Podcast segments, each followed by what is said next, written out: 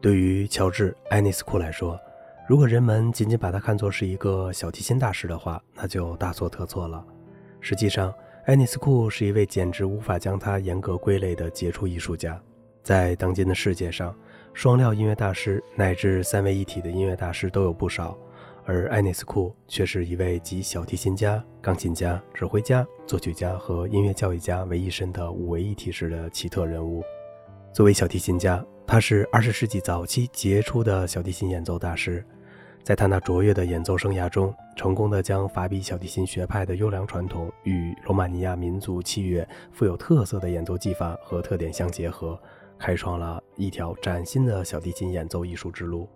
作为钢琴家，他的深刻造诣和修养广为人知，甚至连现代钢琴泰斗阿瑟·鲁宾斯坦都赞叹道。他是使我都感到眼红的了不起的钢琴家。作为指挥家，他的足迹遍及欧美各国，并有着从托斯卡尼尼的手中接班指挥著名的纽约爱乐乐团的不凡经历。作为作曲家，他一生辉煌的创作使其成为罗马尼亚民族乐派的主要代表人物，并为后人留下了罗马尼亚音诗第一二号罗马尼亚狂想曲、小提琴奏鸣曲和歌剧《俄狄浦斯王》等大量不朽的杰作。作为音乐教育家，他曾是二十世纪早期小提琴教育领域十分具有影响力的头面人物。在其不同凡响的教育生涯中，曾经培养出了像耶胡迪·梅纽因、阿图尔·格雷米欧和艾达·亨德尔这样一些在日后小提琴艺术界中倍放光芒的人物。对于这样一位在事业上多才多艺的伟大音乐家，人们除了表现出无比的敬仰之外，还能说些什么呢？在二十世纪小提琴演奏大师中，埃内斯库在这其中占了无可争议且不容取代的地位。所以在此仅以他在小提琴艺术方面所做出的不朽贡献作为重点内容来介绍。乔治·埃内斯库出生于1881年8月19日，他的家乡是罗马尼亚摩尔多瓦地区的一个小镇。埃内斯库的父亲是一位教师，母亲则是一位脾气温和而又善良的家庭主妇。说到音乐方面，这个家庭似乎并没有更多引人注目的地方。只有爱尼斯库的父亲可以称得上是一位业余的小提琴手，他经常在空闲时间拉小提琴。然而，就是这种极为自然的影响，却使得幼年的爱尼斯库一下子迷上了音乐。据说，每当父亲拉起小提琴时，小爱尼斯库都会十分好奇而又感兴趣地认真聆听。除此之外，当时乡镇中经常出现的吉普赛民间乐队的演奏，也同样在他的脑海中留下了深深的印象。爱内斯库对音乐艺术所产生出的敏锐感觉和热爱，使得他的双亲都感到了对他进行培养的重要性。为此，家里特意为他购置了钢琴和小提琴。年少的爱内斯库如获至宝，在他父亲为他聘请的老师的指导下，同时学习着两种乐器。并以非常惊人的进步速度引起了人们的注目。1888年，七岁的埃内斯库在音乐上已经显露出了极其过人的才华。为了他今后的前途，父母终于听从了别人的劝告，决定把他送到维也纳去进修。这一年，埃内斯库跟随母亲来到了欧洲音乐名城维也纳，这里的音乐教育水平在当时是仅次于巴黎，而排在全欧洲的第二位。埃内斯库来到这里以后，便被维也纳音乐学院录取为小提琴预科班的学生，并且成为著名小提琴家赫姆斯贝格的学生。埃内斯库在这里跟随赫姆斯贝格整整学习了六年，在专业技能方面打下了十分良好的基础。同时，他还在语言和作曲等方面掌握了大量的知识和技法。尽管如此，他的老师赫姆斯贝格还是向他提出了要去巴黎深造的忠告。埃内斯库接受了老师的建议，并于1894年来到了巴黎。来到这里以后，埃内斯库首先感到的是此处强烈的艺术空气、良好的环境与氛围，使得年仅十三岁的埃内斯库兴奋不已。最终，他如愿以偿地进入了著名的巴黎音乐学院，拜在了大名鼎鼎的小提琴教育家马尔西克的门下，继续刻苦地接受着小提琴艺术方面的艰难训练。特别值得一提的是，巴黎是当时一些著名作曲家经常聚集的地方，在这里时常可以看到德彪西、拉威尔、圣桑、丹蒂、弗莱、马斯内和杜卡等人的身影，而聆听他们的作品也显得十分的容易和方便。这一切对于将音乐视为宝贵营养而贪婪吸收的青年埃内斯库来说，实在是一件美事。他利用一切可利用的时间来钻研这些作曲大师的作品。并且想方设法地成为著名作曲家马斯内的学生。这段学习经历为爱丽丝库日后成为优秀的作曲家起到了极为重要的奠基作用。爱丽丝库的小提琴专业技术在马尔西克的调教下取得了很大的进步。1899年，他终于在巴黎音乐学院所举行的一次重要比赛中获得了第一名。继而，18岁的爱丽丝库一跃成为当时巴黎最有影响的青年小提琴家之一。在一次盛大的演出成功之后，爱丽丝库得到了当地罗马尼亚艺术家捐赠给他的一把斯特拉迪瓦里所制作的名琴。从此，这把名琴跟随着爱丽丝库辗转欧美各地，使得这位伟大的小提琴家的演奏更加如虎添翼。爱丽丝库是20世纪早期极其活跃和富有朝气的小提琴大师。他与当时同样声名显赫的小提琴家蒂博、钢琴家科尔托和大提琴家卡萨尔斯等人之间有着十分密切的关系。事实上，蒂博跟他既是同年出生，又同时师从一个老师，因此这其中的特殊情谊是十分富有默契感的。爱丽丝库经常与他们一起合作举行音乐会，他们之间融洽的艺术气氛和良好的艺术情趣，一时间成为人们广为传扬的佳话。除此之外，作为青年作曲家的爱丽丝库也同样遇到了艺术上的知音。当时曾给蒂博提供了巨大帮助的爱德华·克罗纳。首先发现并极为赞赏爱丽丝库的作品，并利用自己手中的乐队首演了他的许多作品，从而使爱丽丝库在赢得了著名青年小提琴家的称号的同时呢，又赢得了优秀天才作曲家的美誉。第一次世界大战期间，爱丽丝库始终居住在自己的祖国罗马尼亚。他是一位坚定而狂热的爱国主义者，无论在什么样的场合，他都始终不忘自己是一个罗马尼亚人。在战争刚刚结束的一段时间里，他频繁地奔波于世界各地，举行了很多场影响广泛而又意义重大的音乐会。在本世纪二三十年代，他的演奏生涯更加活跃了。这个时期，技术和精力都处于巅峰时期的爱丽丝库，举行了大量的独奏音乐会，还与众多的优秀音乐家一起联合举办了音乐会。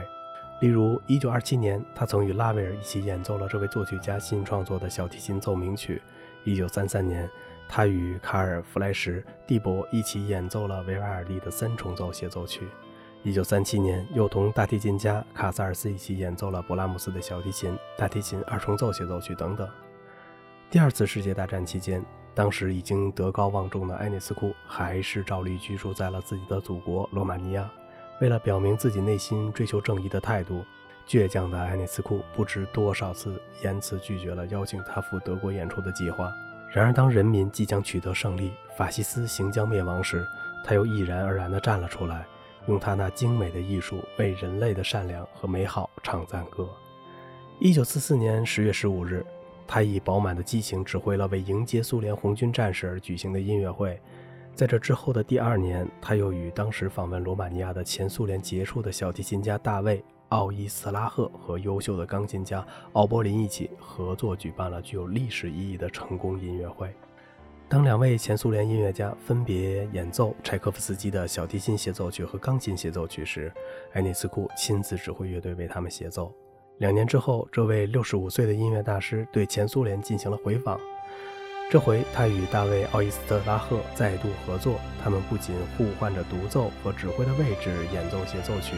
而且两人还一起演奏了巴赫的小提琴二重奏协奏曲。此外，埃涅斯库还作为钢琴家与大卫·奥伊斯特拉赫一起合奏了格里格的 C 小调小提琴奏鸣曲，并且作为指挥家为莫斯科的听众献上了贝多芬的第五交响曲和柴可夫斯基的第四交响曲。爱丽丝库作为二十世纪杰出的小提琴大师，他的身上有着异常丰富而别人又无法模仿的个性。在演奏当中，他总是能够很好的调配其技术手段来尽善尽美地表现音乐的内容。例如在运弓方面，他能够利用宽阔的幅度和科学合理的分配来获得美丽的音色以及绝妙的分句处理。而在左手技术方面，他则是一个较早使用伸张手指技术，并使其逐步得到完善的小提琴家。他的这方面成就，以后逐渐由后人演变而成的二十世纪现代小提琴左手技术发展的一个重要的潮流。爱尼斯库作为法比小提琴学派的正宗传人之一，在许多方面都有着创新性的贡献。有人研究和考证说，这位小提琴艺术巨匠在自己的演奏艺术中，成功的将传统小提琴技术与罗马尼亚民间吉普赛音乐中的器乐演奏风格巧妙地融合在了一起，使其有着一种生动而亲切的自然风格。人们常说，伟大的艺术家的演奏当中是极富想象力和创造性的。埃内斯库正是这种能够给人们留下永恒印象的伟大艺术家。在小提琴演奏艺术当中，埃内斯库是一个能在自由王国的境界中任意驰骋的人。由于他本身是一位杰出的作曲家，因此在演奏的过程中始终洋溢着带有丰富即兴色彩的创作激情。正是由于这一点，有的评论家才将他称作是具有无尽魅力的小提琴音乐诗人。爱内斯库的演奏风格极其自然、真诚和亲切，在他的演奏当中，人们看不到刻意的炫技效果和华而不实的卖弄，但却从始至终能够感觉到一种崇高、精确和感人至深的艺术效果。对于他的这种个性特点，大卫·奥伊斯拉赫说的十分贴切。他说。爱内斯库的演奏就像说话一样自然，一切音调和乐句在他那神奇的弓子下都像在随意的倾诉一般。而另一位评论家则说得更加明确：听爱内斯库的演奏，就好像在听一位充满灵感的诗人在朗诵新作一样。爱内斯库在小提琴艺术方面的巨大贡献，还表现在他那卓越的教育才能和辉煌成果方面。众所周知，在二十世纪早期，爱内斯库是与卡尔·弗莱什。塞夫契克以及后来功名卓著的奥尔等人齐名的小提琴教育大师，当时在他的身边曾聚集着来自世界各地的求学者，其中不乏后来成为天才巨星的优秀小提琴家。在埃内斯库那长长的弟子名单中，最为耀眼的人物当属后来成为二十世纪顶尖小提琴演奏大师的叶胡迪梅纽因了。这位本世纪最让人惊叹不已的天才小提琴家，曾在自己一生中最重要的时期跟随爱内斯库学习了多年。梅纽因在日后的多次谈话中，曾满怀深情地回忆过他的恩师在艺术上所给予他的深刻教诲。在他的心目中，爱尼斯库不仅在技术上是一位了不起的天才，而且在艺术修养及做人方面，也是一位杰出的伟大人物。爱尼斯库的得意弟子除梅纽因之外，还有本世纪著名的小提琴演奏家阿瑟·格雷米欧和埃达·亨德尔等多人。据说，爱尼斯库收学生的要求极其严格，每个学生到他的班上之前，不仅在技术方面要绝对过关，而且在艺术修养方面也要达到他认为满意的程度。他总是在接受一个学生之前，先向他提出许多与艺术相关的问题。如果学生回答不好，或者不具备这方面的必要修养，他便要求他们回去先补上这一课，然后再到他的班上来。例如，他曾要求他的学生跟他在上第一节课之前，先要通读莎士比亚的戏剧和但丁的《神曲》等世界文学名著，否则便不会正式接受这个学生。他就是这样一位将全面艺术修养看得比其他各种条件都重要的伟大艺术家。一九五五年五月三日夜。爱尼斯库在睡梦中静静地离开了人世，一代杰出的大师走完了他那闪烁着多彩光芒的艺术道路。他的去世使全世界失去了一位具有崇高品德和杰出天才的音乐家，而对于小提琴艺术界来说，则更是可以说失去了一位至尊至上的完美大师。好了，今天的节目就到这里了。如果您喜欢这个小小的播客节目呢，请您点击一下订阅，并且关注一下主播，感谢您的支持，谢谢。